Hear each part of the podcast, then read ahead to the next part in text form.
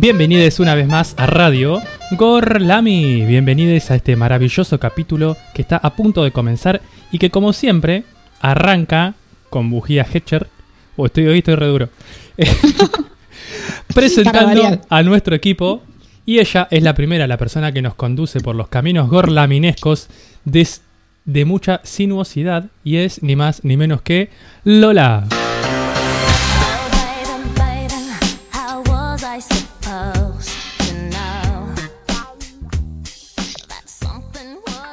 Muy buenas tardes. Buenas tardes Nacho, buenas tardes equipo, buenas. tardes a toda la audiencia. Estoy tentada con la arenga deportiva que hicimos antes de salir a vivo. Así que estoy ansiosa con el tema y el día, hoy es un día que se presta para estar al aire libre y hacer deportes. Eh, vamos a presentar el equipo con quienes vamos a charlar de este tema de hoy. El vamos a comenzar por el Dream Team. Vamos a comenzar por ella, nuestra queridísima y la más deportista de este grupo, sin duda, Rita.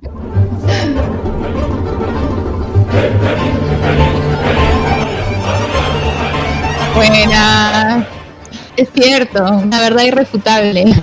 La más deportista, sí, sí. Comprobado. comprobado eh, en el programa que contaste lo de las pesas rusas, que tenés mucho deporte encima. Así que genial. Hoy, ¿Cuántas, hiciste? ¿Cuántas hiciste? ¿Cuánto era? ¿200 seguidas?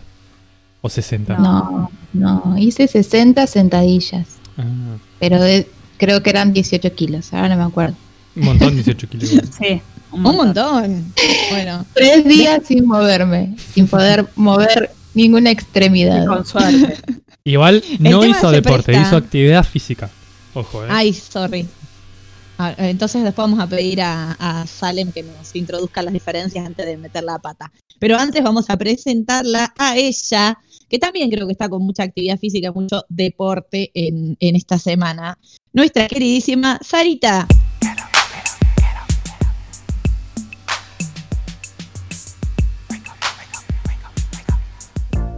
Buenas tardes a todos, ¿cómo están? Yo ando de J, pero me defiendo, ¿eh? Ojo. Estoy pensando un montón. Fue una patadita para gozar y sabemos que estás tratando de comenzar algo. Hay que, hay que dar con el clavo que. Sí, sí, estoy tratando, estoy en eso. en la búsqueda. Bien, pero hoy la experta del programa, ay, no le ponía nada de carga, la que nos va a dar cátedra sobre tema de deporte y demás, es nuestra queridísima Salem. I don't know what you heard about me. can't get a dollar out of me. Buenas a todas, todos, todos. Y voy a decir que yo no sé quién habrá entendido lo del Dream Team, pero voy a decir que este equipo es la generación dorada. Vamos, vamos, qué rápida. Ah, ok. ¿Vos estás diciendo que no me salen las palabras en inglés? Me pongo en modo víctima. Hay que nacional y popular. Bueno, muy bien. Entonces somos la generación dorada. Eh, Salem, antes de arrancar, ¿nos querés contar un poco la diferencia de actividad física y deporte? ¿Que entra en una cosa, que entra en otra? Porque yo la voy a pifiar seguro todo el programa. Sí, el deporte es una actividad física, ¿sí? Que se realiza por una o varias personas y que tiene como un reglamento, o sea, sigue una serie de reglas y dentro de ciertos espacios físicos determinados tiene como toda una, una reglamentación distinta a lo que es solamente actividad física. actividad física es cualquier actividad que yo haga e incorpore mi motoricidad a ello. Ok. Y mi eh, corporeidad, perdón. O sea que si yo ando en bici es una actividad física, pero si corro el Tour de France es un deporte. sí. Bien. El Tour de France lo conozco el de andar en bici al Tour de France tenés como un montón de Por eso. Yo soy lo de la bici con Paren, vamos a presentarlo a él antes de seguir hablando. porque tenemos un voleibolista en, este equipo, eh, en esta generación dorada. Así que le vamos a dar la bienvenida al cerebro y columna vertebral del programa, nuestro queridísimo Nacho.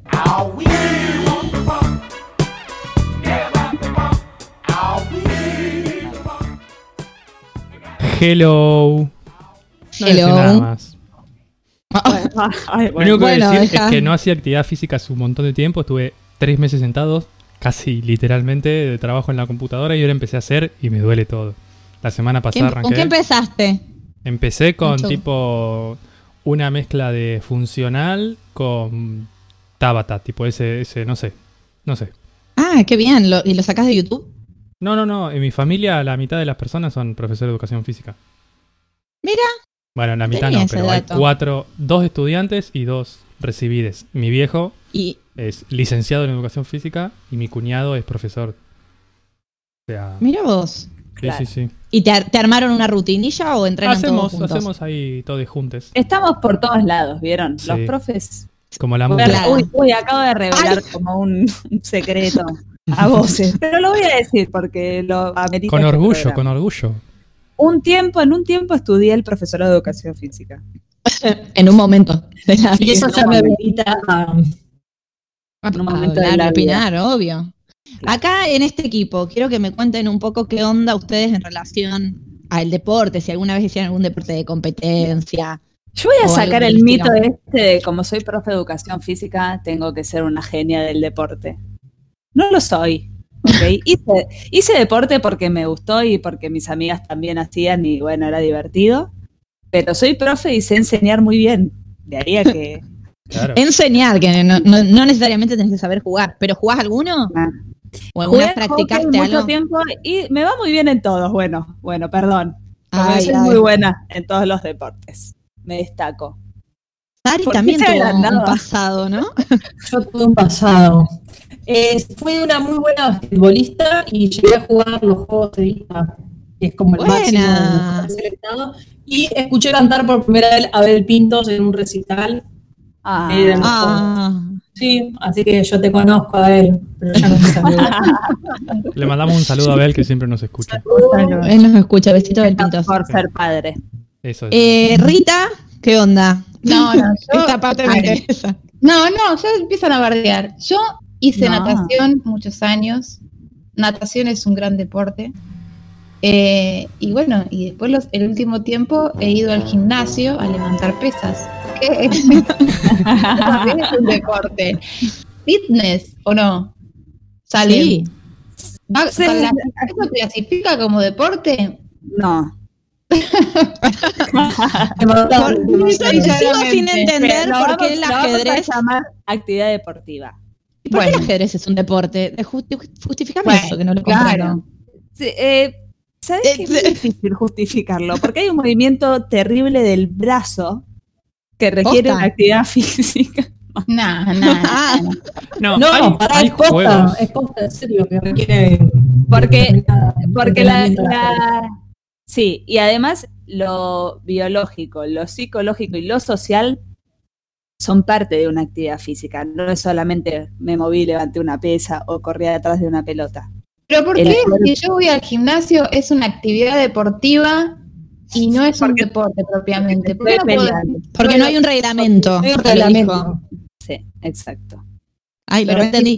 Si, tengo un circuito y a mí me ponen con cinco chicas y yo tengo que hacer tales... Más rápido el circuito, eh, estás haciendo un deporte. ¿Querés que te diga eso? No, en realidad estás medio que está jugando, porque tiene que haber todo como una asociación, eh, una asociación de personas que se pongan de acuerdo para decir esto es un deporte y esto no. El ajedrez es un deporte y las damas no. Sale jugando. Mi, mi, baile es un deporte? No. Yo competía. Eh, hago un reglamento, éramos un equipo. ¿Por qué no? Claro, entonces sí. Es un deporte, ¿o no?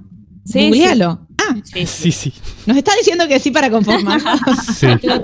Yo las dejo felices porque a mí me pone mal que ustedes estén mal, entonces prefiero que estén felices. Es que yo me frustro mucho porque siempre fui muy mala en todos los deportes. Yo era de esa, esa persona que en, la secundaria, cuando hay que armar equipo, los capitanes van eligiendo uno y otro y quedas paradito al final que nadie te elige. Yo mantengo que es toda una cuestión de actitud, ¿eh? No tenés que ser bueno en los deportes para que te elijan primero. Sí, no, importa, pero la actitud para mí es lo que más valoro en este mundo. Ah, mi actitud era muy mala. Bueno, vamos a dejar esto acá, así podemos dar comienzo al tema del día y ponernos a hablar un poco más en serio, ¿les parece? Dale.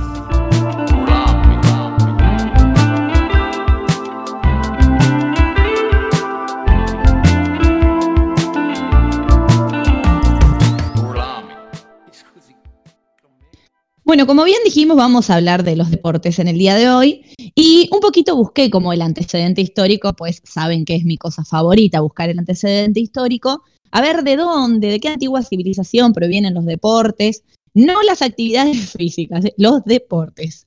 Y parece ser que eh, la civilización donde más antiguamente se encontraron vestigios de deporte, ay, ahora ya los menciono y Sal me dice eso no es un deporte. Eh, tranca, tranca. Ok, vos legitimame lo que yo digo. Es en la civilización antigua de China, ¿sí? Eh, aparecen muchas esculturas a los emperadores y muchas representan, por ejemplo, la lucha, el salto de altura y la jabalina. Deportes, pulgar arriba, ¿no? Sí, sí, sí. Bien. Aparentemente también desde el imperio persa proviene el polo y de Mesoamérica esto que ya es bastante más popular y conocido, o por ahí les suena y si no, se los cuento, que es eh, como sería el origen del juego de pelota que jugaban los mayas, no sé si lo conocen o saben en qué consistía. Sí, de la literatura. Momentos jacobinos. Sí, que juegan los jacobinos, ¿no? Momentos jacobinos. ¿Cómo no, vamos a conocer el, deporte si jugaban los de la En busca del Dorado o El Dorado? La película esa, la del Dorado. El camino, hacia, el Dorado. Esa. Alta película. Ah, no la vi. Pero explícalo. Sí, explícalo. Bueno, es un no, es un juego que se hacía en equipos, un juego con carácter de ritual para homenajear a los dioses y sobre todo como a la, al jefe supremo de la civilización maya. Él se ponía como espectador y de hecho si van a las ruinas mayas aparecen, hay como dos paredes que tienen unos aros de piedra en los que tenían que invocar una pelota. La gracia es que no se tocaba con ninguna extremidad de esta pelota, sino que solo se puede tocar con la cadera, las rodillas y los codos hiper difícil, chicos, invocar esa pelota ahí. Una pelota que era de, cuero hiper pesada, de un tamaño, bueno, León tiene ganas de participar, de un tamaño muy similar a la pelota actual. Y hubo un cambio en la versión de los ah, historiadores. ¿no, hay, algo así con la canción de Residente? Justo estaba por, decir eso, que le pregunta. La, una de las últimas que sacó, la que hace como una, una autocrítica o una, autorreflexión, que empieza la Que se llama René. Que la madre sí, que la madre le canta cabeza, rodilla, muslos y cadera. Muslos y cadera. Exacto. Porque así jugaban a la pelota los indios taínos, le dicen. Ah, los indios taínos. Bien, exacto. Bueno, los indios taínos y los mayas también. Eh, lo que cambiaron los historiadores respecto a esto es que antes se pensaba que el equipo perdedor era sacrificado y ahora aparentemente aparecieron evidencias empíricas que demuestran que en realidad el equipo sacrificado que, se brindaba a la sangre de estos jugadores para honrar a los dioses era del equipo ganador, ¿sí? Como que se encontraron pruebas de que nadie quería entregar perdedor a los dioses, entonces el que hacía el gol, todo ese equipo, y aparentemente jugaban como con mucha garra porque era como una honra total eh, ser sacrificados para los dioses. Bueno. Qué loco la muerte y la vida en, México, ¿no? Va. Qué loco, qué profundo. El, territorio de México. Ya en algún momento vamos a tener que Tenemos hablar de que hablar de eso. Mm. Total. Está planeado. Exacto, el tema de la muerte. Pero donde más me quiero enfocar es en el surgimiento de lo que nosotros conocemos hoy como los Juegos Olímpicos, que esto sí ya es más popular, que tienen sus orígenes en, en la antigua Grecia, había distintos deportes que se jugaban y eh, había una relación también con la táctica militar, pues muchos de ellos eran pueblos bastante guerreros y conquistadores. Todos eh, estos Juegos Olímpicos duraron unos cuantos años, aproximadamente desde el 776 a.C. hasta el 394, pero acá donde me quiero parar y detener, porque aparentemente no dejaban, no, aparentemente no, no dejaban participar a las mujeres ni siquiera como espectadoras. Las únicas mujeres que podían ir como espectadoras eran las mujeres solteras en un palco alejado, como el más arriba, tipo lo que en el teatro sería el joven. Me parece también. Solteras y jóvenes porque la función era ir a aplaudir a los ganadores y eh, a brindar la corona de, laurel. ¿Laureles o olivos? Laureles, ¿no? Es laureles, sí. Sí, sí, de Por lo menos la corona de laureles a los ganadores. Pero Así como ya aparece eh, la segregación a las mujeres en la participación de los deportes en los Juegos Olímpicos de la Antigüedad, también aparece la resistencia y las mujeres habrían hecho sus propios juegos, sus propios Juegos Olímpicos a los que llamaron Juegos Aéreos, que eran juegos más que nada de carrera, donde corrían con el pelo suelto, con un vestido hasta las rodillas, y ahí tenían su lugar y su participación. Esto queda totalmente desacreditado con, con el avance del Imperio Romano, donde se le vuelve a dar la preponderancia de los varones. Y acá me quiero detener porque esto sienta un precedente y es algo que en la actualidad es muy difícil de erradicar y que tiene que ver con la discriminación y toda la estereotipación que se hace con respecto a los géneros frente al deporte, ¿no? ¿Qué lugar se le da a las mujeres en el deporte y cómo costó a lo largo de la historia que éstas puedan protagonizarlos o por lo menos participar en una manera equitativa con los varones? Em, esto está basado, y acá encontré algunos datos que, que me interesa mucho compartirles, en este estereotipo que tenemos y que se reproduce históricamente de que las mujeres somos el sexo débil y los varones son el sexo fuerte. Bueno, les cuento que recién en el año 2017 la Real Academia Española cambió esta categoría porque si la buscabas en el diccionario, buscabas sexo débil, aparecía conjunto de mujeres. O sea, terrible. Ah, terrible. Sexo débil Sexo débil, dos puntos, conjunto de mujeres. Y en el 2017 eh, lo, lo cambiaron como conjunto de mujeres a las que se categoriza de esta forma de manera peyorativa y discriminatoria. O sea, gracias Real Academia Española. ¿Recién en el 2017? Recién en el 2017. Ah, claro, Perdón, y no me Sí, salgo con cualquier cosa, pero también hay todo un tema, ¿qué pasaría con las mujeres trans, por ejemplo, en el deporte, no? Totalmente. Sí, me parece. Bueno, ahora vamos a hablar otro poquito sobre inclusión. Pero ¿en qué categoría entraría, ¿no es cierto? Sí. Total. Eh, es polémico el, tema. Bueno, con respecto a esto, eh, a los estereotipos del sexo débil y del sexo fuerte, se construyeron un montón de mitos sobre la mujer por ejemplo, como que la práctica deportiva eh, avanzada masculiniza los cuerpos de las mujeres, como que perjudica a la maternidad, como que la mujer no tiene las mismas condiciones para algunos deportes, etc. La cuestión es que esto se arrastró a lo largo de la historia y ya en los Juegos Olímpicos de la modernidad, el fundador, que el nombre, bueno, mi francés es como el inglés de Nacho, Pierre de Coubertin.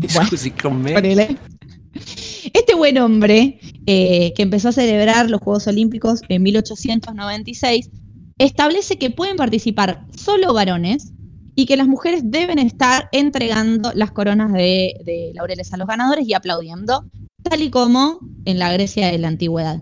Recién en el 2012 pudieron participar las mujeres en todas las categorías, esto fue aumentando paulatinamente, y recién en el 2014, y aparentemente, hubo un 45%, digo aparentemente porque no son fuentes oficiales, un 45% de los deportistas que participaron eran mujeres.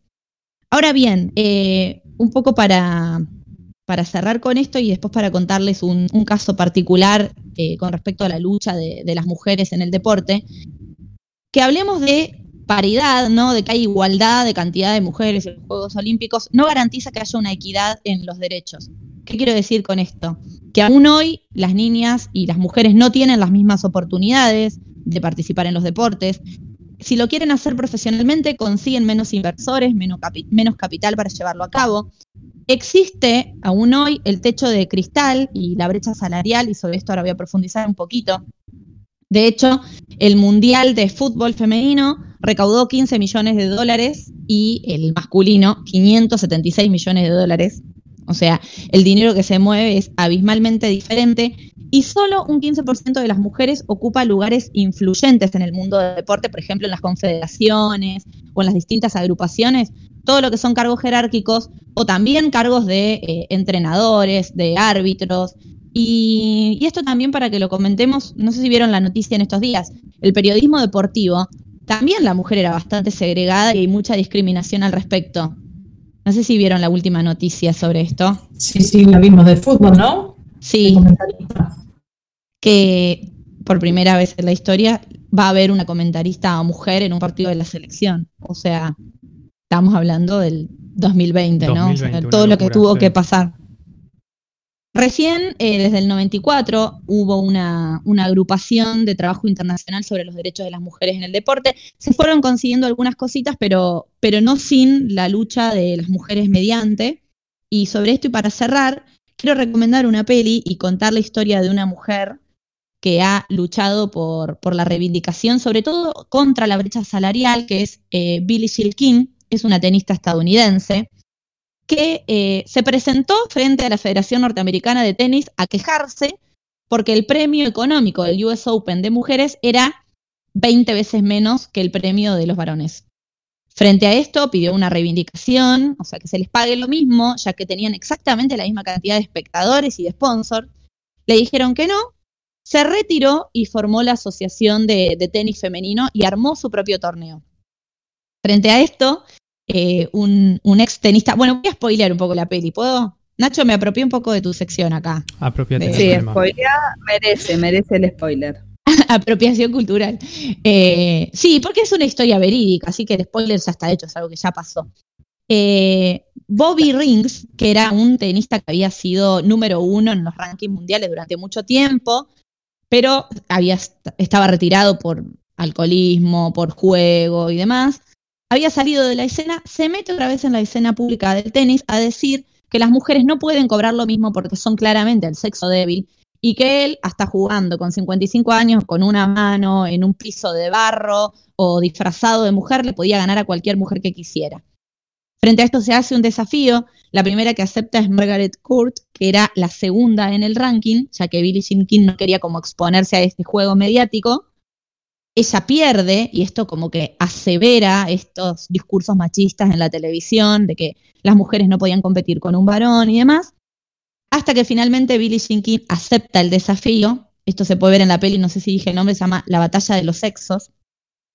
Esto sucede exactamente en 1973, que es como también un contexto de mucho auge feminista eh, en Estados Unidos, aparecen muchas agrupaciones, hay mucha convulsión social y de reivindicación de, de, derechos y de las minorías en varios aspectos, no solo en las mujeres, que igual, by the way, no son minoría, ¿no? Pero solo para aclarar.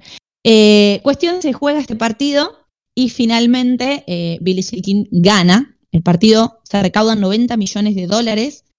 Hay, eh, no, perdón, se recaudan 100 mil euros, me fui a la miércoles con el número que dije, y había 90 millones de espectadores viendo este partido. Se generó todo un juego mediático en la previa también, como que se arengó, pero sirvió para esta activista feminista que eh, puedan eh, equiparar las ganancias dentro de lo que son los torneos oficiales y que las mujeres puedan participar otra vez de la Federación Estadounidense de Tenis. Así que me pareció como un, estudio de caso para compartir porque, porque habla de cómo tuvieron que pelearlas de dentro las mujeres para, para obtener los mismos derechos, ¿no? Está muy bueno. Bueno, eso es todo lo que tengo para compartir. Dicho sea de paso, tenemos a una argentina que está por va, está semifinalista del Roland Garros. Totalmente. Sí, ah, es una semana de mucho deporte, ¿no? Porque también están, o sea, está el tenis, no sé si algún otro, pero el tenis. Mi papá me día muchas horas de tenis. El otro día un partido de 50 minutos, de 5 horas, ¿no? 5 horas, sí, el pequeño Herman que ganó. Exacto. Bueno, no sé, eh, Salem, si vos nos querías compartir algo también con respecto al deporte y la inclusión desde otros aspectos. Sí, me gustaría, hace este año, no, el año pasado, me parece, o el anterior, en el 2018, en las escuelas donde yo estoy trabajando, recién se hicieron que en la secundaria la clase de educación física sea mixta. Siempre se separaban más varones y mujeres. Eh, y recién hace tres años que dos que, que las clases son mixtas. Esto es muy importante por, al ver las reacciones de los jóvenes con esto. Es muy loco. O sea, los hombres, los varones, por supuesto, ay, no, cualquiera, no se les puede hacer nada, no quieren hacer nada, están todo el día tiradas, las mujeres diciendo, no, estos son unos brutos. La enseñanza es para ambos lados, por supuesto, ¿no? Totalmente. Eh, el prejuicio. Este y es muy loco porque en primaria los nenes hacen educación física juntos, ¿no? Y están en primero de secundaria y están separados, igual puedes hacer actividades juntos que no les, no les va a importar. Pasan los años y van como modificando su cabeza, eh, que cuando llegan a un punto en decir, nada, ¿cómo voy a jugar con una mujer a un deporte? Es que ahí está esta construcción que es totalmente social y cultural de, Total el estereotipo de género, ¿no? De lo que debe hacer el varón, lo que debe hacer la mujer. Eh, y sobre todo en, edad escolar, donde la importancia es el cuidado del cuerpo del uno y del otro, sea mujer, varón, y te toque jugar contra quien te toque jugar en cualquier deporte. Pero, y también lo mismo de, no, esta chica, mirá lo bien que juega al fútbol, increíble. No, no es increíble, digamos, puede jugar muy bien al fútbol también. En Argentina, la selección de fútbol femenino está luchando a morir eh, por, todos estos derechos que, o los beneficios que tienen la selección masculina con respecto a ellas. Es loquísimo. Y las matan. Hoy en día, este año, eh, se habla hoy de esa diferencia que hay. Eh, así que a mí me pareció un gran cambio muy importante esto de que las clases de educación física empiecen a ser mixtas. En varios colegios igual sí, eso nunca cambió, pero pero es importante que, eso se vea y que los pibes y las pibas empiecen a ver eso como algo natural y no... Y que tiene que ver mucho también la implementación de la ESI en esto, ¿no? Eh, que sea transversal en todas las disciplinas y sobre todo educación física es como un terreno muy fértil para poder desarticular estos estereotipos. Y el primer paso es justamente esto, que, hagan eh, actividad física todos juntos. Sí, yo estoy muy contenta por ese lado.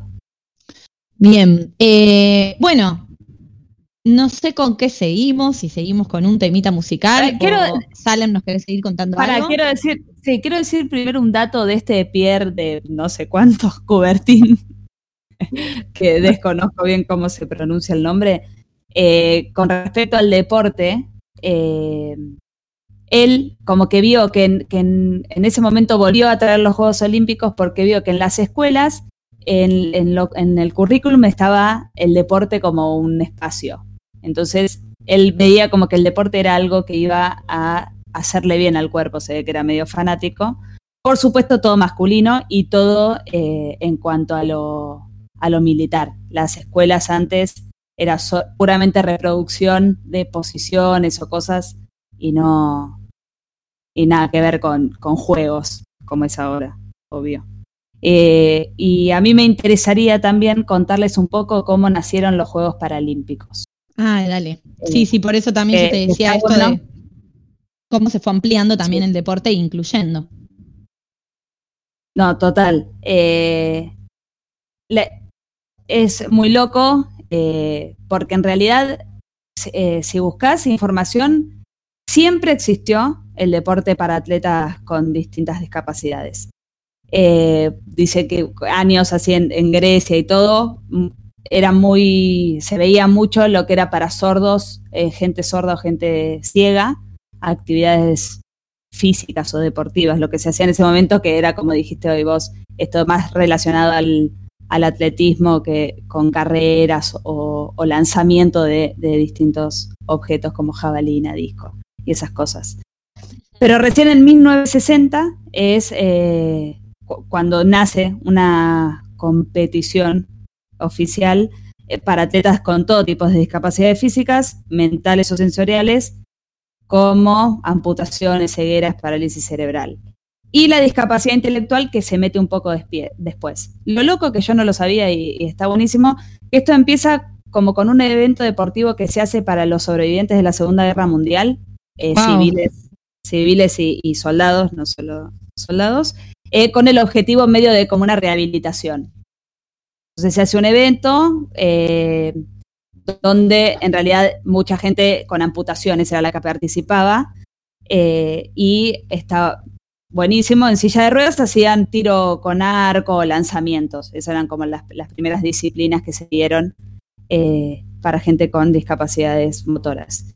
y hay está buenísimo. Hay un doctor que, que estudia esto y ve que el deporte para rehabilitar servía un montón, que después lo lleva al lado recreativo, entonces empieza a incluir más gente, y después lo lleva para el lado olímpico. Tengo un dato random sobre el deporte y la Primera Guerra Mundial, que si quieren les tiro. A ver. Que a mí me parece como es un dato curioso, pero que es muy lindo con respecto a lo que genera el deporte en la gente, ¿no? Esto, la pasión y a la vez el compartir, la unión, el encontrar un momento. Eh, durante la Primera Guerra Mundial se cuenta que en Navidad en la etapa de las trincheras, que es como una la primera etapa, la segunda etapa, perdón, de la, de la Primera Guerra Mundial, se cavaban trincheras, habrán visto fotos o, bueno, algunas pelis, y jugaban medio al desgaste, un ejército en una trinchera, otro en otra, disparándose hasta que se quedaban sin municiones. Cuentan que a las 12 de la noche, en una Navidad, sacaron una banderita blanca, los distintos ejércitos, creo que era el de Alemania y el de Francia, salieron de sus trincheras, jugaron un partido de fútbol en el terreno del medio, como para celebrar la Navidad y después de eso volvieron cada uno a su trinchera y después de las 12 siguieron Está bien, bueno. Bueno, igual eh, los Juegos Olímpicos había como una, lo que se llamaba como una tregua, eh, creo que tregua olímpica o algo así, tregua sagrada, en la que se anunciaba, meses antes de que empezaran los Juegos Olímpicos, se anunciaba como esta tregua que hacía eh, como un fin momentáneo de guerras y conflictos entre países. Eso es loquísimo. Qué loco. Eh, bueno, y siguiendo con lo de este, este doctor, que no dije el nombre, no sé, debe estar descansando en paz. Seguramente. Goodman, eh, en una apertura de los Juegos Olímpicos, hace como una demostración con eh, estos sobrevivientes de la guerra, con tiro, tiro con arco, que revolucionó todo y la gente estaba súper, súper eh, choqueada y, feliz por ver esto, que esto es bueno, que había mujeres también. Eh, y, ahí se empezó como a formar esta, este comité paralímpico, donde ya años después, 20 años después, participaron 400 atletas eh, de distintos, de como más de 20 países eh, con distintas discapacidades. Recién las discapacidades intelectuales, esto era mucho con amputaciones o ceguera, sordera, eh, se empezó a hacer más comités, se, van como armando comités y organizaciones en donde van incluyendo cada vez más gente y otras discapacidades, y así se llegó a distintas eh, disciplinas que se ven hoy en los Juegos Paralímpicos. Que participar en un juego paralímpico no te saca de, podés participar en un juego olímpico. Hubo un corredor que tenía amputaciones en ambas piernas, que estuvo a siete milésimas de segundo de entrar en la carrera de velocidad de los Juegos Olímpicos. ¡Wow! Qué interesante, eso no lo sabía. No sabía que podían participar de los Juegos Olímpicos tradicionales, digamos. No, no los deja fuera. Mira qué bien. Bueno, estamos hablando cosas súper interesantes. Acá la audiencia nos escribe por Instagram. ¿Nos querés repetir o recordar las redes, Salem, ya que estamos? Sí, nos pueden encontrar en Instagram y en Twitter como arroba gorlamiradio, escucharnos en vivo en gorlamiradio.blogspot.com y si no, buscarnos en Spotify Radio Gorlami para escuchar todos los programas. Bien, acá nos escribe un oyente eh, que se llama Nico y nos dice, el ajedrez es un deporte por la competitividad que hay entre los participantes. Buscan la victoria a través de la estrategia. Bueno, bueno algo muy similar, algo muy similar a esto son los eSports, los nuevos, los que son los deportes electrónicos. Todos los juegos, digamos, que se hacen. ¿Verdad? De hecho hay una categoría. Sí, es otro tema, ¿no? Este año son todos eSports. Virtual. sí. sí. sí. Bueno, eh, nos quedan un montón de cosas afuera para hablar, porque la verdad que el tema de, a medida que vamos dialogando, yo por ejemplo esto cuando dije el espíritu, ¿no? De equipo y compartir y hablé de la Primera Guerra Mundial, que también un amigo me dice que hay una peli sobre esto, sobre la, ese partido de la Navidad. También a veces eh, tenemos el, lado negativo de cuando se genera este sentimiento de identidad, de pertenencia, de superioridad, medio como de, de gueto, ¿no? De, grupos de, distintos deportes y tuvimos mucho, eh, muchos casos con el tema del rugby, polémico, o sea, ahí es para poder desarticular un montón, pero bueno, no nos va a dar hoy. Vamos a escuchar un tema musical para cortar y después continuamos con el tema del día. Así es, vamos a escuchar Amor Branco e Preto de Rita Lee, una canción dedicada a las pasiones que mueve, en este caso el fútbol, en Brasil.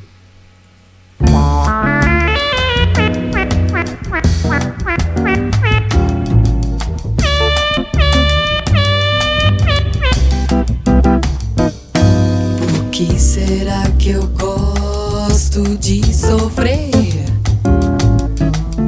Vai ver que agora eu dei pra masoquista. Meu amor branco e preto às vezes me deixou na mão, mas eu gosto de você. Já não me importa sua ingratidão. Sofro, mas continuo a te adorar.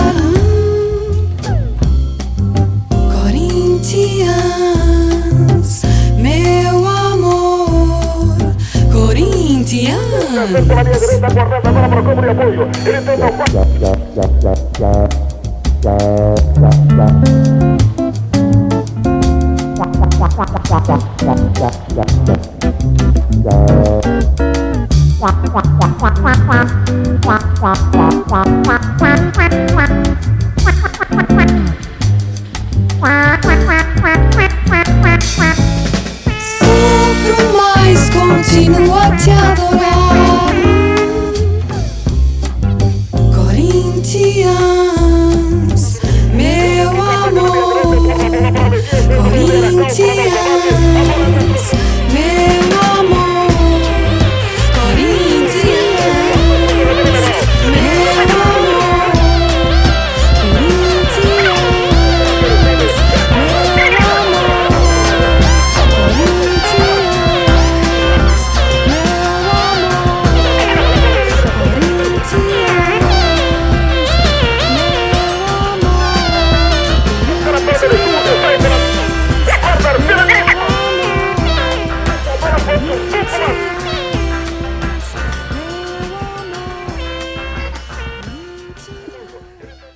Amor Branco e Preto, de Rita Lee. Bueno, y sigo yo entonces. Eh, muy interesante, ¿eh? la verdad, Lola y Salem, todo lo que, lo que estuvieron contando. Yo pienso que sí, que digamos, todo deporte es político, quién queda fuera, quién queda dentro, y es un reflejo de su época y, y también tiene un montón de representaciones, ¿no? Eh, yo quería por ahí pensar un poco esto del deporte en relación a, a la modernidad. Si uno piensa, por ejemplo, en artistas de, de la vanguardia del 20, por ejemplo, Dalí, tenía un montón de cuadros sobre deporte. Eh, estos artistas veían como ese dinamismo humano como un sinónimo de renovación y modernidad, ¿no? El uso de la técnica y demás. Bueno, el futurismo también, ¿no? Eh, hacía hincapié en esta cuestión del culto a la máquina y vio también muy bien el tema del ciclismo. Eh, Malaparte escribe un cuento que se llama eh, Paisaje con bicicleta y se configura como esa imagen del dandy eh, casi fascista, ¿no? Intelectual, camaleónico, que cuida su cuerpo y lo embellece. Y además, curiosamente, este Curcio Malaparte, eh, frente a lo que él consideraba la barbarie cultural americana, eh, anuncia, digamos, en 1930 que se va a dedicar a recorrer América en bicicleta, ¿no? Algo de esto también eh, influenció, por ejemplo, al Che Guevara. Decía que la vida debía ser arriesgada con ese espíritu deportivo. Y después eh, habría que pensar esto también del deporte en la crisis de la modernidad, eh, que se condensa con esa Segunda Guerra Mundial y las grandes crisis económicas posteriores. Y ahí vemos ya un deporte como manipulación ideológica, ¿no? Esto que también un poco mencionabas vos, Lola, que se convierte como en el opio del, del pueblo, los mundiales, los Juegos Olímpicos, eh, plenamente contaminados de intenciones políticas y económicas. Y si lo sabremos nosotros, ¿no? Que tenemos el Mundial del 78 como para ejemplificar Totalmente. Totalmente. Y así como no, los espectáculos de circo eh, en realidad tapaban un momento decadente del imperio romano, con el deporte pasa lo mismo, ¿no? De- desde esta llamada crisis de la modernidad. Si hoy tuviéramos que pensar un poco cómo es el mundo en el que vivimos, podemos decir como muchas cosas, ¿no? Es como, por ahí es difícil pensar desde el presente cómo es la época, ¿no? Pero es un mundo tecnológico, eh, tecnocrático, estos deportes que aparecen eh, ligados a la tecnología, emergen como nuevos estándares de belleza y de espiritualidad. Hay como también cierta anarquía moral, eh, también un, un desplazamiento, esto que lo hablamos siempre, ¿no? De lo político y de lo ideológico hasta esto que tiene que ver con lo científico y lo tecnológico, estas neurociencias, el triunfo de los estados de seguridad, porque, digamos, tenemos la sensación en este presente de vivir en un estado de crisis permanente, ¿no? Y Foucault eh, decía esto de que el poder deja de actuar solamente como castigo y represión del cuerpo para disciplinar, digamos, y moldear la subjetividad. Hay como, digamos, un disfrute o un goce en ese castigo del cuerpo que es el deporte, en función de la higiene. Yo lo siento como un castigo, hay quien no, pero digo, esta cuestión del cuerpo eh, en función de la higiene social, de la salud, ponele, ¿no? Y además también es un símbolo de estatus eh, y de clase, ¿no? Caen esos deportes vinculados a sectores humildes como el fútbol, por ejemplo, o al menos los referentes. Eh, se destaca el rugby, el tenis. Ese, digamos, como por ejemplo, si pensamos ese pasaje, ¿no? De Maradona, ídolo a Messi, es ese pasaje de la modernidad a la posmodernidad, eh, imaginariamente, ¿no? Em, el deporte en la gente común es ese deporte, entre comillas, como decíamos, ¿no? Es un deporte flexible o una actividad deportiva flexible, no ya tan técnica, es como una simulación del deporte para muchos, eh, ese salir a caminar, ¿no? Para otros tiene que ver con esta simulación de estatus, y todo esto, digamos, configura una cosmovisión que supone como una confianza ¿no? en el mundo tecnificado, racional, corporal, orgánico. Es un cuerpo que se está, digamos, reconfigurando constantemente y que pone fin al sedentarismo vinculado al espacio intelectual, ¿no? Aparece esta cuestión del espíritu ya no religioso, sino como una voluntad física, ¿sí? puesta al servicio de la aventura, del dominio de la naturaleza. Eh, de la naturaleza, digamos, en, los espacios inhóspitos, tipo los deportes extremos, y también el dominio de la naturaleza del cuerpo mismo, ¿no? Em, creo que este triunfo del deporte tiene que ver con este espíritu de época, este espíritu postmoderno, y por eso también eh, es una moda tan fuerte hoy en día. Nada, ese es mi, aporte. Nos quedamos todos como muy pensativos, sobre todo con respecto a esto también de, de las modas. Eh, insisto que hay un montón de cosas que, se pueden decir a partir de cada uno de los tópicos. Nosotros tenemos esto de tirar el tema y, cada uno medio lo aborda eh, desde su mirada, desde su perspectiva. Siempre queda un montón afuera. Eh, hoy pensaba... sí.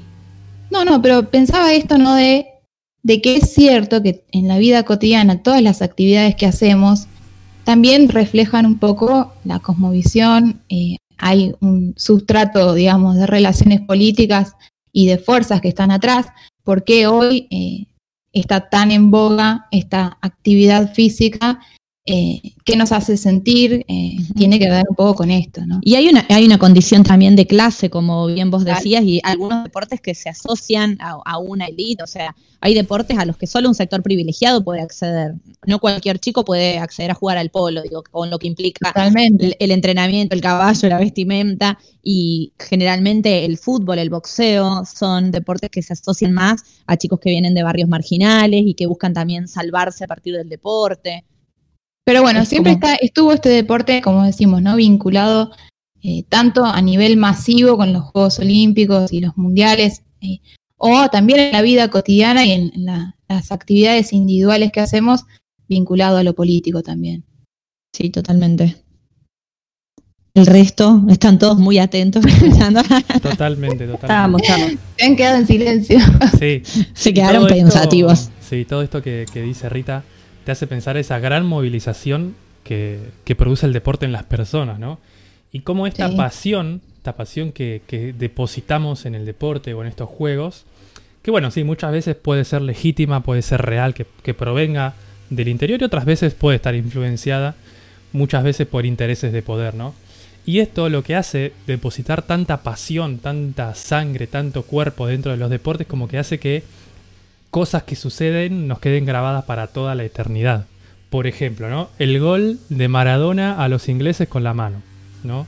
Eh, Encima el que más queda es el de la mano, ¿viste? Es el que hizo sí, con sí, sí, sí, eh, invocando en el último, en la última milésima de segundo, creo que contra Yugoslavia en un juego olímpico. Serbia. Contra Serbia. Contra Serbia, contra Serbia pero para pasar a la final. Estaban en No, la no, semifinal, no, ¿no? era. No, no. era. Claro, estaban como en cuartos de final, ponele. Ah, bueno, Entonces, menos mal el que gol estamos era-. Sí, o bueno, no, es acá. Soy vos. Gabriela Sabatini. Gabriela Sabatini en el 90, eh, eh, saliendo campeona del US Open. Bueno, sí, el No, gol no, de. ah. El partido de mil horas de la final de Roland Garros de Coria y el gato Gaudio. También. El gol de Palermo. El, gol de Palermo del Mundial contra quedamos, Perú. sí. El 6 a 1, también contra Perú. Eh, Total. Como que siempre, viste, hay hitos. Bueno, yo hoy le quiero traer un hito que no es tan conocido, ¿sí? Que forma parte de- del deporte, del de atletismo particularmente, del cual son protagonistas tres personas. Estas tres personas, vamos a dejarlo en claro y explicitarlo, son los tres hombres, obviamente. Los tres son estadounidenses, como para poner en contexto, ¿no? Pero los tres, adivinen de qué, edi- de qué etnia provienen. No sé si está bien dicho etnia, pero vamos a decirle. Los tres son afroamericanos. ¿Sí? Como un poco se enaltece, pero solamente por un. por algunas condiciones la- al pueblo afroamericano que siempre fue bastardeado en la. En, a- en Norteamérica, en Estados Unidos particularmente. Primero quiero hablar de el récord olímpico que tiene más años de la historia y que es de salto en largo. Que por algunas cuestiones de la vida, este es uno de los récords más, más largos y que el récord mundial también tiene un montón de años. Ahora voy a ir a los datos más puntuales. En México, en el, año 68, en los Juegos Olímpicos de México, DF, obviamente, eh, teníamos a un estadounidense, Bob Beamon, que eh, rompió el récord mundial saltando 8 metros, 8 metros 90 centímetros. ¿Sí? Saltando como. Repetime eso. Salto en largo. O sea, ni siquiera, ni siquiera sabe cómo es el salto en largo, Lola. Salto en largo, Sí, vamos, sí, a, pará. vamos a una Yo explicación. hacía eso en educación física, un cajón de arena. Claro. Salto en largo Claro, es una pista, ¿sí? Una pista larga donde se toma carrera para saltar, Una una corredera. tabla. Sí, exactamente. Gracias por darme los nombres técnicos. Una tabla donde eh, se marca el límite de, del nulo o no nulo. Es decir, si vos pasás esa tabla, el salto, por más largo que sea, saltaste 10 metros, es nulo. Las reglas del deporte. ¿sí? Y un cajón de arena donde se cae. Este es el salto en largo. La persona de 6 saltos, el que tiene el salto más largo, más longitudinal, Más lejos, metros. Gana. digamos, para que lo ¿Cuántos entiendan. metros es tipo largo de mi casa. Saltando monoambiente, lo saltó completo. ¿sí? Y se cuenta la última parte de tu cuerpo que tocó la arena Claro. que esté más cerca. La parte que esté más cerca de la tabla. ¿sí? O sea que si vos con las piernas saltaste 9 metros, pero el codo Pero te con quedó la mano. en 8.50 O 8.50. fuiste medio boludo y y caminaste saliste para corriendo para el otro lado, sí, también. Ah, qué horrible esa Le pasa a muchos, ¿eh? El Sí, sí, intercolegial. Yo quiero recordar que Nacho era muy bueno. Yo, el salto largo. sí, por Sí, eso también conozco esta historia. Por eso conozco esta historia. Eh, en mi adolescencia, como no me preguntaron, lo cuento ahora. Ay, Eh, perdón. Ah, con razón. Yo te presenté como que jugabas al Estábamos, pero. estábamos Yo, esperando sí. este momento. Jugaba al vóley y también tuve mi, mi tiempo de atleta haciendo salto en largo. Y bueno, fui a los torneos bonaerenses, no a los Evitas que eran nacionales, pero bueno, a los bonaerenses y salí tercero. Yo en el intercolegial salí tercera con este metro 50 debería tener en ese momento, quiero decirlo, ¿eh? Muy Bien, bien. ahí, Reni. Eugenia, la que salió primera, medía como 1,80. Abrió la pierna y ya te ganó. Sí, Bien, la historia entonces comienza con eh, un juego olímpico en México con Bob Beamon, ¿sí? que salta 8 metros con 90 centímetros. ¿sí? Este es el récord más antiguo de todos los Juegos Olímpicos con 52 años. Todos los años se rompen récords ¿sí? y se van actualizando cada vez más. ¿eh? Sí, y eh, como que vos decís, wow, cómo el físico humano o el entrenamiento o la técnica se va desarrollando para que cada año eh, se rompan nuevamente los récords. Bueno, en este caso no. En este caso el récord olímpico sigue invicto desde hace 52 años. Quiero aclarar que es el Es re récord olímpico, ¿sí? Los récords olímpicos son las medidas que se tienen en cuenta en los Juegos Olímpicos, porque después de esto, en un mundial de atletismo sí se rompe esto que es la historia que voy a contar ahora, pero bueno, esto es como un background, sí, un un estado del arte de lo que vamos a hablar. Em, de acá, del, del 68, perdón, pasamos al año 91. De este récord son récords mundiales de los que van a hablar. Hay algunos récords que son un poco más antiguos. Sí, yo también, por eso también lo elegí. Ay, los odio. En el 91, hace 29 años, eh, hay algunos otros récords un poco más antiguos que provienen de los 80, no mucho más antiguos. Creo que el 87 es el más antiguo, pero en esta época había como un poco ahí de, de trampita con el tema de las drogas y las hormonas. Entonces, como que se pierde un poco el prestigio de la cantidad de años. Ahora, como de a partir de los 90 y como se fue agudizando un poco el antidoping, bueno, los récords también se han recortado un poco y han crecido también en, este último tiempo a base de entrenamientos ¿no? y capacidades físicas. Muy bien. Entonces, esto nos lleva a el 30 de agosto de 1991, una competencia del Mundial de Atletismo donde se estaban midiendo, bueno, entre muchas personas no, pero los protagonistas de este tiro son Mike Powell, estadounidense afroamericano, y Carl Lewis, también estadounidense americano. Para poner en contexto, Carl Lewis era, dije, estadounidense, norteamericano, dije, ¿no? Afroamericano. Americano. Eh, quise decir afroamericano. Eh, para que se den una idea, en esta época estaba como el rey del salto en largo que venía desde los 80 rompiéndola, que era Carl Lewis. También, para poner en contexto, el primer salto de Carl Lewis era un tremendo animal. El primer salto de Carl Lewis, que fue el que menos distancia alcanzó, saltó 8 metros 68. El campeón, el campeón de Río de Janeiro saltó 8 metros, 8 metros 38 en el 2016. O sea que con el peor salto de Carl Lewis, sí, no, con el peor salto de Carl Lewis, él podría haber salido campeón en los Juegos Olímpicos de Río. ¿sí? Salvo que, bueno, tenía un montón de años, no iba a poder saltar. se le complicaba. Sí. Em, en, en las dos horas que duró esta competición, vimos 10, eh, no, perdón, no. Algunos saltos de ahí estuvieron dentro de los 10 mejores saltos que se han visto en toda la historia. Por eso también es un hito, ¿no? Estas dos personas se fueron levemente superando eh, y, y, fueron como alcanzando distintas, fueron rompiendo distintas barreras. Por un lado teníamos al favorito Carl Lewis y por el otro teníamos a Mike Powell, que los saltos eran un poco más tranqui, ¿no? 7.85, tranquis entre comillas. 8.54, 8.29, ¿sí? Como saltos que eh, actualmente estarían como muy lejos, pero en esa época estaban un poco más, más atrás de Carl Lewis. ¿Qué sucede? En un momento Carl Lewis entra a correr por, eh, ¿cómo se llamaba? La carrilera, la, el Corredera. Corredera. el andarivel, quería decir. Por la corredera y logra eh, un salto de 8 metros 91, ¿sí? rompiendo el récord olímpico y que en ese momento era el récord mundial por un centímetro. Obviamente, volaba, sí. Están casi dos segundos en el aire. Imagínense hacer un salto que te permite estar dos segundos en el aire. Un eh, montón. Sí. Y los otros saltos también estaban muy cerca. 8.82, 8.87, 8.84. Eh, lamentablemente no lo consideran como un récord mundial porque tenía viento a favor. Saben que si tienen una cierta cantidad de viento a favor, los, los récords no, se contemplan.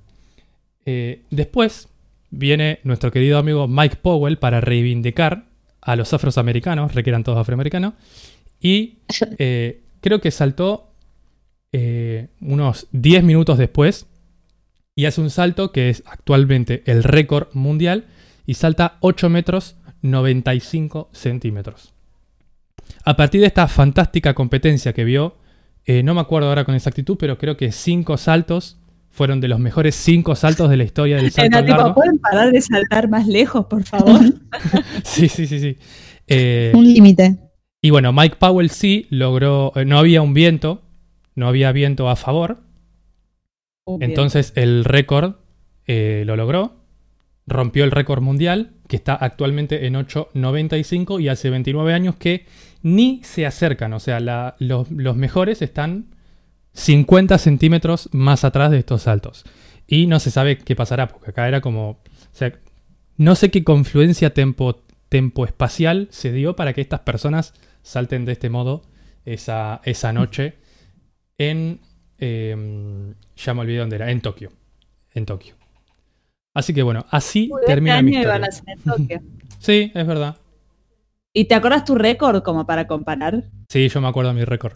Mi récord fue 5 metros, perdón, 6 metros 56 centímetros. Ah, re bien. Ah, muy bien. Bueno. Nacho, no contaste que vos saltabas eh, pasamanos.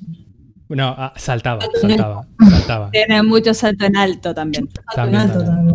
Eh, Porque también creo que los atletas, el, que corre salta, ¿no? Como hacen todo. Y más o menos, sí, algunas cuestiones es aprender la técnica.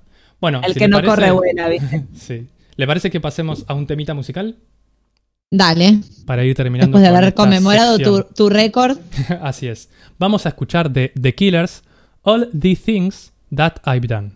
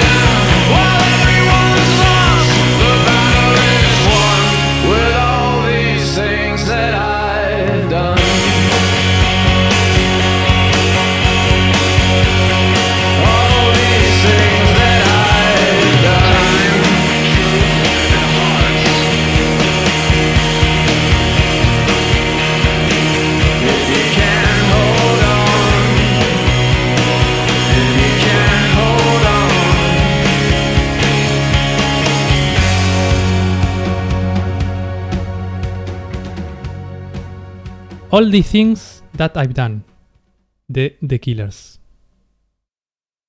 Muy bien. Luego de escuchar este tema, bastante repercusión en, redes con el tema del día. Se han enganchado. Yo, eh, antes de pasar a la siguiente sección, le quiero dedicar el tema del día a mi amiga personal, Carito, que es dos veces campeona mundial de aeróbica de competición y está muy atenta ahí escuchando.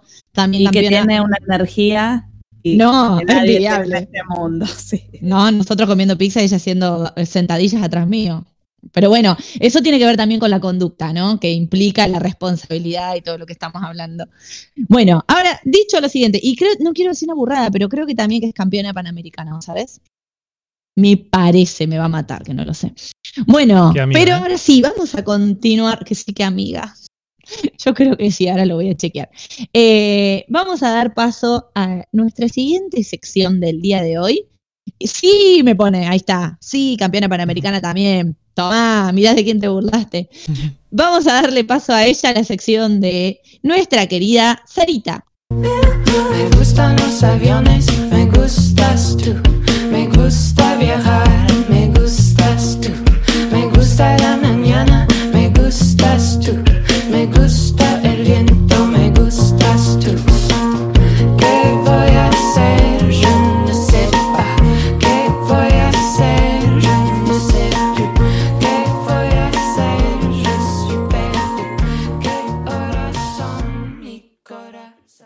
me parecía muy interesante el tema del día y con dentro de mis posibilidades y con mis talentos que tengo de la improvisación, estuve pensando, esto me llevó tiempo y tuve que pensar un poco más, pensar un poquito más, pero me hacía como algunas preguntas, ¿no? Justo en la presentación Lola decía, bueno, justo este tema tiene que ver con que en mi día a día me está costando un montón la actividad física. Yo soy una piba que viene del palo del deporte y ahora me encuentro en que no hago ni deporte ni actividad física. Entonces ando como en esa, ¿no? De, de haciéndome preguntas de por qué no activo algo que más allá de, todo lo que se diga desde diferentes especialidades, profesiones, lo que sea, el cuidado del cuerpo, ¿no? Habitar el cuerpo, el cuerpo como templo, como que uno está como más acostumbrado, por lo menos con quienes me rodeo o con quienes hablo, más desde el plano de la espiritualidad, de la salud mental, y bueno, ¿qué onda con el cuerpo, no? Como algo medio disociado. Entonces se me, se me ocurrió indagar un poco y nada, caí en la cuenta de esto, de, bueno, que para la mm, creación y cambios en, nuestros procesos y en nuestra vida cotidiana, se tienen que dar como algunas cosas, que no es que esto es de un día para el otro. Lo que estuvimos hablando antes, sin duda las personas que están en deportes de alto rendimiento y quienes están en camino o quienes practican, hay una decisión de hacerlo. No es como, ah, bueno, seré la mejor jugadora de básquet. Y es magia y sucede y ya entreno y corro y tengo una resistencia de 40 kilómetros por día. No sé si eso existe o acabo de inventar, pero Salem es la que sabe de... Va para adelante, va para adelante. bien. Y mm, nada, como me puse a leer y me daba cuenta esto de que muchas de las opciones que, había en el cambiar los hábitos o crear alguno nuevo tenía que ver con esta famosa regla de los 21 días. ¿Alguna vez la escucharon? No. no. ¿Nunca escucharon hablar de 21 días? Yo escuché que si no, repetís una cosa por 21 días, cualquier hábito que quieras, ah. se, fija, digamos, y lo, podés, lo seguís haciendo más naturalmente, digamos. ¿Puede ser? Ay, chicos, con razón, yo estoy haciendo un plan de entrenamiento de Nike, la aplicación, ay, que me paguen por el chivo. Eh, y es de 21 días. Págale a un profesor. Claro. no, no. Pues no, tengo una aplicación. y bueno, nada, justamente por esto, ¿no? Hay, está científicamente comprobado por un lado, y también hay una disciplina, va, disciplina, sí, el Reiki, un modo de vivir también, que aplica también estos 21 días para. lo, que dicen, lo que dice la ciencia es que en estos 21 días, por ejemplo, aplicaban el Reiki, tiene que ver que nuestro cuerpo más o menos cambia, digamos, mueren y son sustituidas más o menos 5 millones de células por segundo. Entonces, dicen que en 21 días los seres humanos podemos cambiar todas nuestras células y en esos días que uno se hace auto-reiki en su formación, en 21 días tendría regeneradas todas sus células. Oh, Claro, eso de la mirada como el reiki, ¿no? Que, pero que necesita 21 días para. Después también había mm, un, un psicólogo que decía, más o menos por 1960, que no recuerdo su nombre ahora, que había también en este proceso de 21 días que las personas eh, les llevaba este proceso de asimilación. Por ejemplo, tuviste un accidente y te cortaron, te amputaron el brazo, bueno, había 21 días para que las personas se puedan mirar, asimilen, asemejen y acepten. Eso no implicaba que, ah, estoy feliz, me amputaron un brazo. claro. Pero sí que era el tiempo que llevaba como para que la gente sea consciente. Daba un ejemplo de unos de la mano hábil y que como que quería usar el muñón, ¿entendés? No, señor, no puede, le falta. Hasta que lo incorporó que no podía y usaba la otra mano. Entonces, hay científicamente y a nivel neurológico que estos 21 días tienen un efecto, no son ni 20 ni 22, que hay algo, como hay algo clave en el día 21. Y mm, somos seres humanos y como seres humanos, y más en este tiempo, ¿no? Como que estamos con, con las metas típico en esta cuarentena fue, bueno, yo hice esto, hice aquello, aprendí a pintar, empecé a entrenar, cambié tal cosa, como ponernos como mucha actividad, pero cuánto de eso nace de una motivación personal y como profunda, y cuánto de eso es como más bien superficial. Y de esas cosas, cuántas sostenemos. Entonces, lo que mm, traigo para compartirles a modo de acercarles una sugerencia, un comentario, y ampliar como nuestras posibilidades para crear nuevos hábitos o, o modificarlos, no necesariamente, digamos, con, la salud, sino, no sé, con cuestiones como organizativas, con algo que me proponga hacer, con algún objetivo, con lo que sea, tiene que ver con, primero, entender esto como, como un proceso, ¿no? Que no es que ah, yo hoy decido y mañana ya va a estar sucediendo, sino que es un proceso de un tiempo para poder adquirir estos hábitos, como decía, como decía Nacho. Una vez que pasan estos 21 días, que uno lo, lo hizo rutinariamente, se incorpora y ya lo asemejamos como parte de la rutina. De hecho, sentimos como esto que, que nos falta. Y algunas de algunas de esas sugerencias son, por ejemplo, conectar con nuestra necesidad propia y con lo que queremos hacer, y ahí poder definir como cuál es la motivación inicial y el objetivo de esto que quiero hacer. Entonces, como cuando uno conecta con la motivación es más fácil sostenerlo. Empezar por pequeñas cosas, elegir algo que sea sencillo. Que mm, crear un compromiso con nosotros mismos. Algunos dicen esto de, bueno, yo quiero hacer tal cosa y que lo podamos hacer en voz alta porque eso ayuda a nuestra conciencia, a nuestro aquí y ahora y también a nuestro inconsciente incorporarlo, cuando uno lo puede decir en voz alta. Después también hablaban de que podemos hacer una visualización de ya incorporar ese hábito. Por ejemplo, yo quiero, no sé, dejar de fumar, bueno, ya me visualizo que ya no fumo, como imaginarme libre de humo. Y de la mano de eso decían que mm, también está bueno definir este cambio en positivo, formular siempre el cambio en positivo, porque mm, muchas veces el no, nuestra mm, cabeza o el inconsciente no lo registra. Entonces, decir, yo eh, no quiero fumar más, la formulación debería ser como en positivo. Yo quiero vivir libre de humo y puro. ¿Me explico? Eso también sirve para intencionar las cosas que querramos también. Sí, sí, perfectamente. Y, por último, en esto de, de que esto que decidamos hacer sea como a continuación de una rutina ya adquirida. Por ejemplo, si yo sé que todos los días tengo que salir a llevarle no sé, los mandados a mi abuela, bueno, salgo caminando y de paso corro, como ponerlo, incorporarlo a través de algo. O no sé, quiero empezar a meditar, bueno, me cepillo los dientes, ya estoy levantada, listo, al toque medito. Como ir incorporándolo en cosas que ya tengamos, porque si no, ponerla en algo que es crear desde cero es como muy difícil. Aún más difícil. Claro, sostenerlo.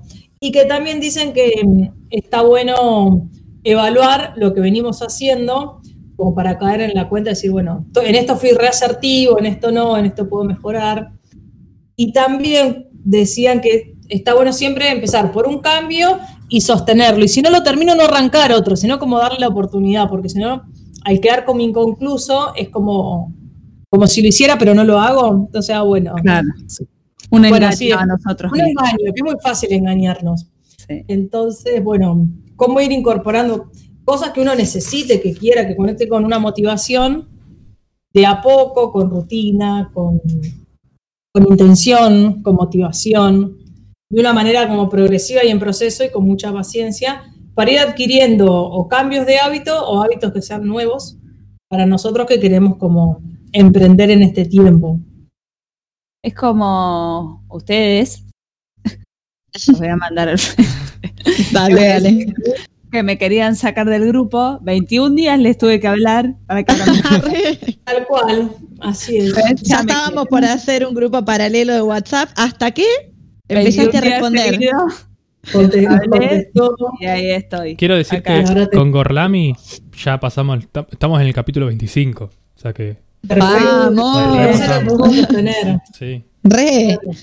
Yo creo que, la clave también está como en el solo por hoy, no, no proyectarse de acá cinco meses, lo que decías vos, Ari, ir pequeñas metas día a día y con los objetivos ahí cerquita. Después cuando miras para atrás, se, se, se puede apreciar mejor los logros. Pero cuando uno ya de una quiere, bueno, no entreno, no hago nada, quiero entrenar todos los días de la semana, una hora, no, no.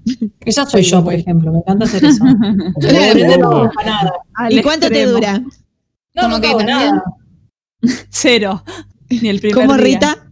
Que, digamos, además de eso, para sostener cualquier tipo de hábito, más relacionado, por ejemplo, al deporte, que viene a, colación de lo que estábamos hablando, ¿no? Es como que hay que cambiar el chip interno, como ser consciente de los mensajes que uno se dice a uno mismo internamente, tipo, no, yo para esto no sirvo, o, hacer consciente esa voz y decir, bueno, en ese sentido meditar, yo lo tomaría por ese lado y, la verdad que funciona en, digamos, en la medida que uno es consciente de, esos mensajes que uno mismo se dice. Excusas. Ah, todo pasa por ahí. Esa conciencia escuchándonos. Y creo que también está la clave en, iniciar una búsqueda cuando uno tiene el objetivo, qué es eso, hacer actividad física, iniciar una búsqueda y quedarnos donde realmente sintamos comodidad, porque también a veces uno se exige. Eh, sí, acorde a cada uno, ¿no? Claro. A entrenar por, por una cuestión de deber ser o a veces más está bueno como le planteaba Sarita el tema del cuerpo como templo y no de un mandato social de ser delgado, tener tal o cual figura y hacerlo para el afuera, sino como, bueno, tratar de hacerlo para uno y encontrar el disfrute eh, en la actividad que se elija. Yo he pasado, chico, pero tanta cantidad de cosas y, y las abandonaba porque realmente era como, odio esto, ¿por qué estoy acá sufriendo con esta gente que me grita que no pare? Quiero parar y me quiero ir a mi casa. ¿De qué está hablando? ¿De qué está hablando? Se le mezcla todo. No, claro, ¿viste cuando vas a entrenar? La gente que te grita, vos te pusiste en ese lugar.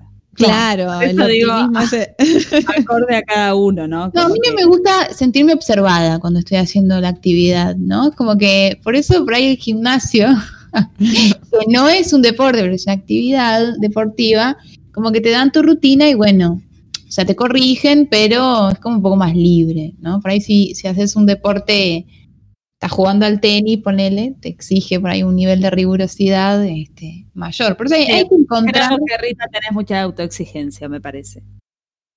Puede ser. Puede ser. hay, hay, que encontrar el lugar, eso es cierto. Así es. Exacto, lo que a cada uno le gusta. Bueno, Sari, muchas gracias. No sé si querés agregar algo más a este no, solo para cerrar, siempre es como nada, una, una invitación más a decir, bueno, ¿qué motivaciones tengo hoy para? Y conectar con la motivación nos va a hacer sostener la decisión. Ay, me salió con una rima. Ay, qué hermoso.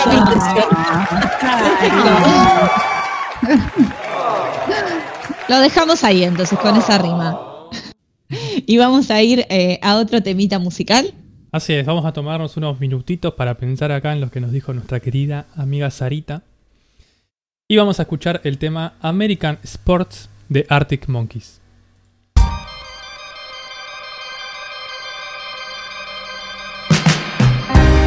So when you gaze on planet Earth from outer space Does it wipe that stupid look off of your face? I saw this aura over the battleground states I lost the money, lost the keys, but I'm still handcuffed to the briefcase. And I never thought, not in a million years, that I'd need so many lovers. Can I please have my money back? My virtual reality mask is stuck. I'm part the battery pack just in time for my weekly chat with God on video call. Breaking news, they take the truth and make it fluid. The trainer's explanation was accepted by the steward. A montage of the latest ancient ruin soundtracked by a chorus of you don't know what you're doing. And I never thought, not in a million.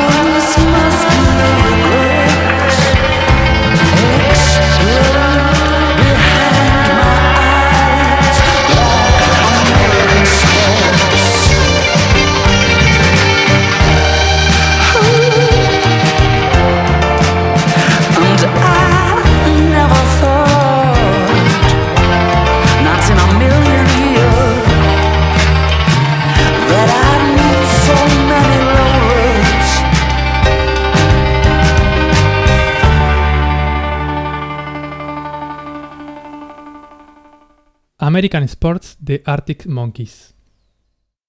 Muy bien, y luego de escuchar este tema, y ya vamos a cerrar con deportes y hábitos por el día de hoy, le vamos a dar lugar a ella para ir finalizando este programa, no por eso menos importante.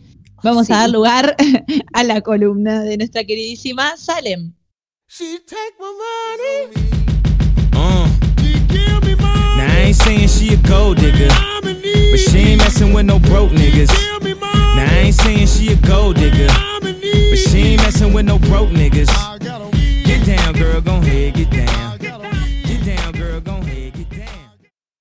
Muy bien. Yo me voy a ir, sí, totalmente para el otro lado. Totalmente para el otro lado. Eh, hace un montón que no les cuento más o menos cómo andamos en las redes, pero me gustaría charlar sobre un tema que estuvo dando vueltas la semana pasada y los voy a introducir porque sé que en esta mesa y, en, y supongo que en muchos de los oyentes en este momento, eh, no, no verán el Cantando por un Sueño. Es un no todos. no todos. Muchos lo miran. Es un reality del canal 13 en el cual gente famosa va a cantar, gente famosa la juzga. Eh, famosa. Sí, es famosa. Em, ¿Y por qué traigo esto a, esta columna del día de hoy? Porque eh, la señora Nacha Guevara, una artista argentina, que es una de las juezas de este, de este reality, eh, fue. Nos falta la cortina de mi ciudad ahí de fondo. sí. Fue burlada en las redes por algunos participantes en las redes y en la tele, en los medios de comunicación, por algunos participantes del reality, por la manera en la que ella está cuando las cámaras no la enfocan, que en realidad sí la enfocan. Es decir, que cuando la gente está cantando, ella actúa de una manera particular que en las redes sociales fue muy burlada. Lo que hace es como un gesto que a uno le pareciera que ella está diciendo que no con la cabeza y es como medio un temblor, ¿no? Eh, yo que lo veo al reality a veces, muy de vez en cuando, eh, lo he notado esto. La enfocan por ahí cuando ella está concentrada mirando a alguien que canta y te parece que no le gusta lo que está viendo por los gestos que hace, pero en realidad después te das cuenta que nada que ver, o sea, por ahí sí le gustó. Entonces llamaba la atención. En las redes sociales salieron videos y notas eh, de distintos programas eh, satélites del cantando, en el cual participantes como, ahí acá voy con, a ver quién conoce, Janina Latorre, su hija Lola Latorre y eh, Lucas Espadafora, que es un influencer, un Instagramer actual, moderno, hacían burla de Nacha decían, por ejemplo, dijo, no, Lucas es más miedoso, después queda temblando a lo Nacha, dijo la, Torre en una nota. O Janina La Torre burlándose, haciendo como temblores eh, con caras raras, cagándose de la risa y bla, bla, bla. Todo esto en Twitter y en Instagram.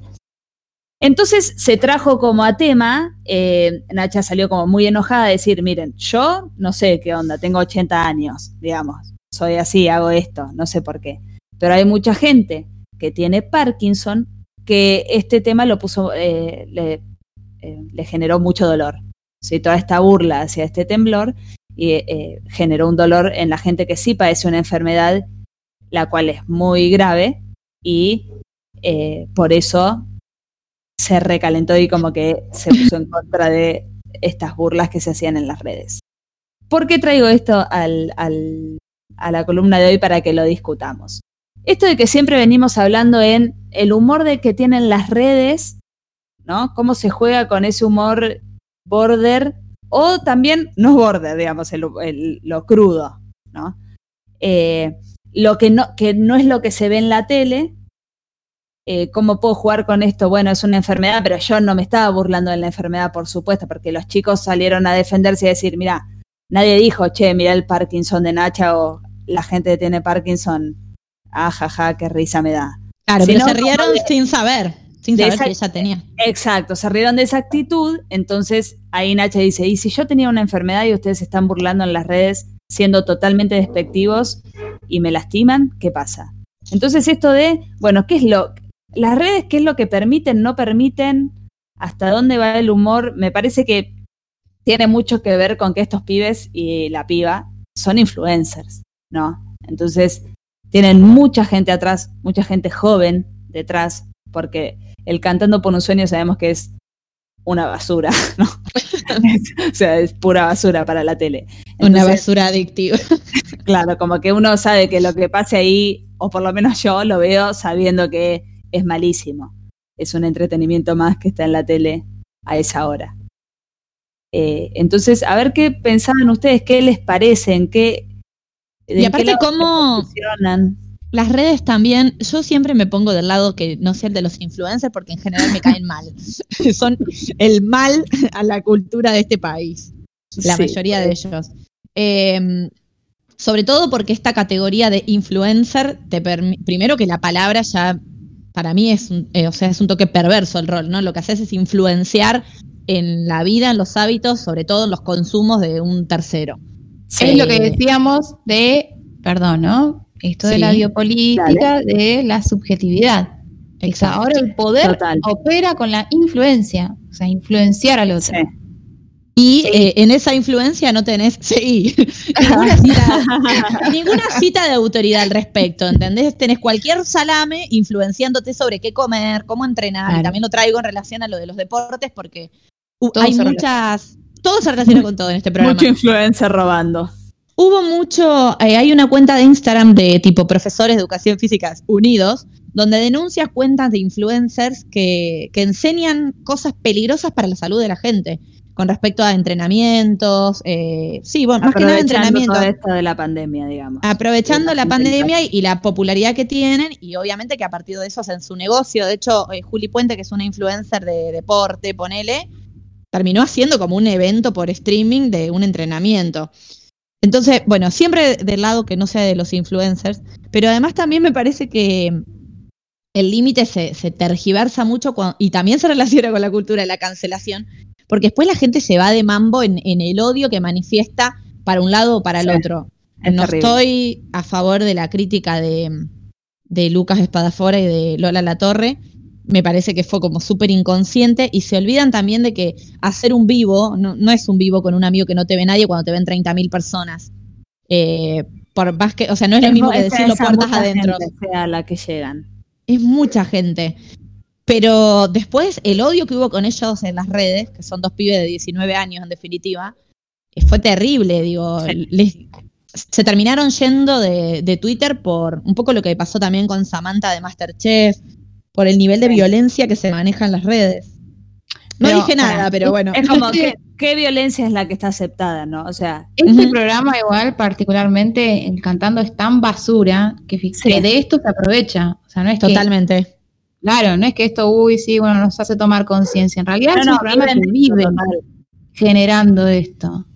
Polemizando con estas cosas como para aumentar el rating. O sea, Por eso mi lado era esto de las redes, de porque pasó esto, los chicos se terminan yendo por el ataque que hubo hacia ellos, eh, o la burla que le hacen, o sea, te estás burlando de alguien porque se burló, es muy, es toda una cadena. Es contradictorio, estás atacando a alguien porque atacó. Digo, y estás juzgando a alguien porque en definitiva fue discriminatorio, fue violento, fue irresponsable y lo estás pretendiendo educar, entre comillas, con el ataque y con la violencia. Como muy contradictorio. Igual las redes, mm, nada, ya lo hablamos en nuestro programa de redes. No, es muy contradictorio y, y, también esto, insisto, que se aprovechan, ¿no? Porque después todo el mundo va a querer ver el programa para ver qué dice Nacha al respecto. Es como que digamos, no hay que olvidar que es, todo un aparato, ¿no? Que, que incluso.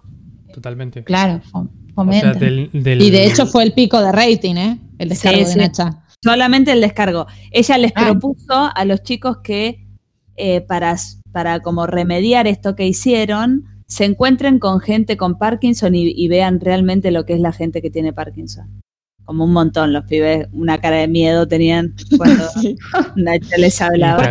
hechos, acciones, no palabras. Además, más allá de que Nacho no tenga una enfermedad posta, que es una persona grande, o sea que... Sí, sí, tiene 80 años, está bárbara, ¿no? Además. Sí, sí, encima que está re bien, pero No respetas nada, carajo. Sí, no, tampoco es verdad. Claro. un límite. Tampoco para bastardear a, a estos pibes, ¿no? Pero sí, como que no actuaron muy conscientemente. Sí se entiende este que el mundo Twitter igual es cruel. O sea, Twitter es una red social que no es lo mismo que Instagram o Facebook o, no sé. No, no, no es la red del odio. Claro, es la red del odio total. Entonces, creo que todo lo que pasa por Twitter tiene que, tiene, se contempla desde otro lado, tiene otra visión. Igual esto no fue en Twitter solamente, así que no, no sería. No, Twitter es como. Lugar para mí, ¿no? Instagram es como esa plataforma donde todo el mundo es feliz. Instagram, todo el mundo tiene que ser mordaz, tiene que ser sarcástico, tiene que tener una visión ácida, digamos. Sí. Y por ahí viene la cosa también. Sí, tal cual. Bueno, a mí me parece que se fueron un poco de, mambo y me parece también, igual va, por lo menos uno de los protagonistas, que es Lucas, manifestó un poco más de humildad, de, pedir disculpas, la piba más o menos, qué sé yo, no me cierra mucho la, la torre. Vos porque no la bancás, pero. No, no la banco. Cuando. me da risa porque siempre que hay alguien que en la tele como me genera algo raro, no me gusta, entro a Twitter, busco las tendencias y generalmente esas personas son trending topic y es porque la gente los bardea. O sea, es terrible ser número uno en tendencias donde todo el país te está puteando, básicamente. Y, y, el agravio es físico, no solo por tu personalidad, sino por tu apariencia. La verdad que sí, es una red bastante Sí, caen vos, tu vieja, tu viejo, tus hermanos, caen todos encima. La de Sarita. Todos. hablando de las redes sociales, y si quieren para ir terminando, me acaba de aparecer un meme sobre los mayas jugando al deporte que jugaban. Me jode. Pasáselo a Salem que lo tuiteamos en Gorlami. Bueno, si les parece entonces vamos a ir cerrando el programa de hoy, que hemos hablado de todo un poco. Y nos vamos despidiendo agradeciendo a todos los que nos escucharon en el programa de hoy, a nuestra queridísima audiencia. Los esperamos. ¿Hoy qué día es? Miércoles. Ay, Dios. Porque hoy no dijiste un, gorlami de es miércoles. Es que no dijimos día nada. de miércoles. No, dijimos, gorlami. Porque la otra, vez dijimos tantas, la otra vez dijimos tantas R's que nos censuraron, nos cancelaron ahí Nos dio miedo. nos cancelaron mal. Bueno, muchísimas gracias por el programa de hoy, por tu querida participación y por tu aporte siempre. Nuestra queridísima Rita.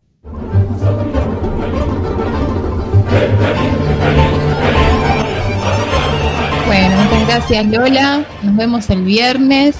Y lo tengo que decir. ¿Cómo no me lo decís? no me faltaba algo, es como escábala ya. Bien, muchas gracias y sí nos vamos a pensar, a meditar sobre nuestros hábitos, nuestra queridísima Sarita.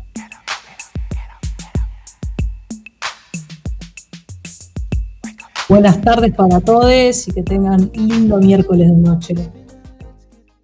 Muy bien, y muchas gracias por ayudarnos y darnos idea para cancelar a los influencers, nuestra queridísima Salem.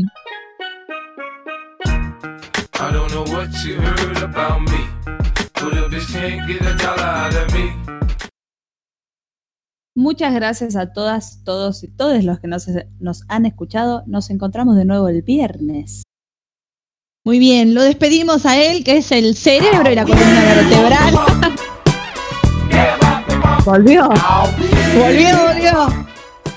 Y un mega saltador y deportista, nuestro queridísimo Nacho. Muy buenas tardes para todos, que tengan un muy finalicísimo de día. sigo de re duro, ¿viste? Se abre duro y se cierra duro el programa. Siempre. Y no lo malinterpreten, por favor. Nos vemos este viernes a las 5. No importa, esto lo pongo en explícito en Spotify y, pasa. Genial, sí, sí, dale. Eh, nos vamos despidiendo a la persona que nos conduce por los caminos de amplia sinuosidad y gorlaminescos, que es Lola.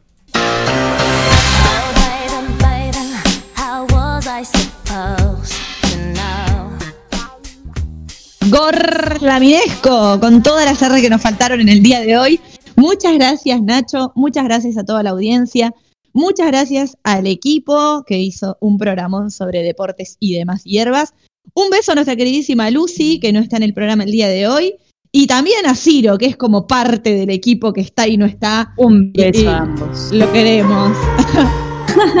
Ciro, todavía estás a tiempo.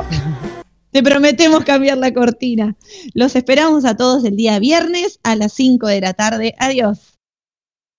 Nos encontramos este viernes, vamos a decir todas las R's que nos dijimos. Si el, la canción se corta a la mitad, ya saben por qué es. Nos vamos escuchando de Red Hot Chili Peppers, esta canción dedicada al basquetbolista estadounidense Magic Johnson. Chau chau, nos vemos el viernes.